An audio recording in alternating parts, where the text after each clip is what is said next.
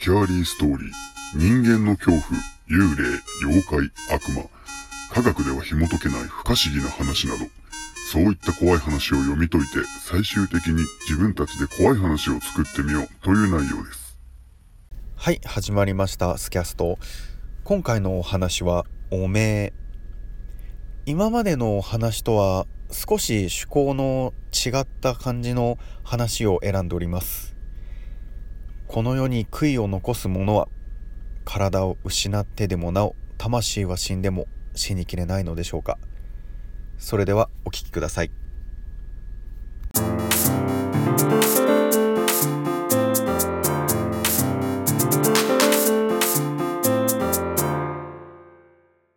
先日、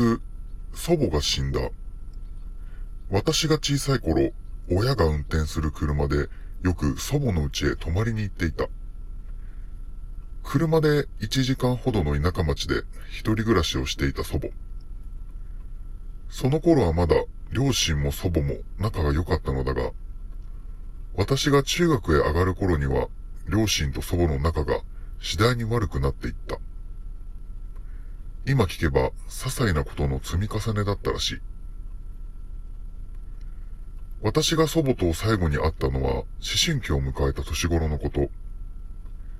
口喧嘩をする姿に嫌気がさした私は、祖母へ暴言を吐いた。思春期のせいもあったのか。それが最後。それから会うことはなく数年経ち、祖母は病気で倒れて入院したそうだ。病院では誰とも話さず、態度も悪かったそうで、看護師の人たちからも嫌がられていたそうだ。そんな祖母が亡くなる少し前に、死を覚悟したかのように看護師さんにこう言ったそうだ。死んでも死にきれない。悔やむことがある。祖母は私たちへ恨みを持っていたのか、それとも仲良くできなかったことを後悔していたのか。私は成人を迎え、来週結婚式を控えている。そんな時、寝ている私の枕元に祖母が現れた。子供の頃に見た背中が丸くなって無表情な姿。一つ違うのは、色がなく白黒テレビのような異様な姿だった。そして口が小さく動いており、何かつぶやいている。おめえ、おめえ。ああ、やはり私を恨んでいたのだ。祖母にうなされる日々が結婚式当日まで続いた。式は無事に始まり、何事もなく進んでいったのだが、不可解なことが何度かあった。式場のスタッフが、ご家族の方のテーブルなのですが、急遽お一人様追加でしょうか集合写真を撮りますが、出て行かれたおばあ様はすぐお戻りになられますか？おばあ様と呼ばれるくらいの年齢の人はいないはずだった。ここにまで現れて、そんなに祖母は恨んでいたのだろうか。私は恐怖と申し訳なさが募りながら、式の中盤くらいに、一人のスタッフさんからこんなことを言われた。おばあ様が休養で帰られるそうなんで、お二方におめでとうとお伝えくださいとのことです。そうか。枕元に現れた祖母は、おめでとうと言ってくれようとしていたのか。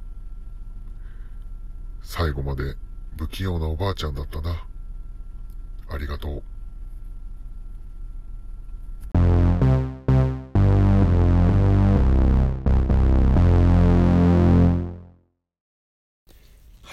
今回の話おめえ亡くなった祖母が後悔していたことはきっと自分たちの子供や孫たちと仲が悪くなってしまったことをずっと悔やんでいたのかもしれないですね。今回は最終的に、まあ、恐怖と真逆の、まあ、いい話というか恐怖心はないような終わり方の話になっています。まあ、最終的に直接言うのが亡くなってでも恥ずかしかったのか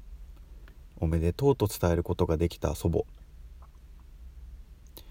今回の話は実は自分で作った話でしてタイトルに最終的に怖い話を自分たちで作ってみよう自分で作ってみようと歌ってたんですけど、まあ、合間合間に試作型ホラー話といいますかちょこちょこ怖い話を入れて作って入れていきたいなと思ってます。まあ、今回作ったこの「おめえ」っていう話なんですけどたまにテレビで放送される、まあ、あの世にも奇妙な物語とかああいうのでも合間に感動もののホラー話とか入ってたりするじゃないですか。なのでなんとなく思い立ってちょっと感動できるほどでもなかったと思うんですけどいい終わり方のできる怖い話を作ってみたいなと思って作ってみましたグッとくるポイントが全然なかったなとは思うんですけどまあこうやってどんどんどんどんホラー話を作って皆さんに聞いていただければなと思います。また Twitter の方でもご意見ご感想お待ちしておりますので次回もよろしくお願いします。ご視聴ありがとうございました「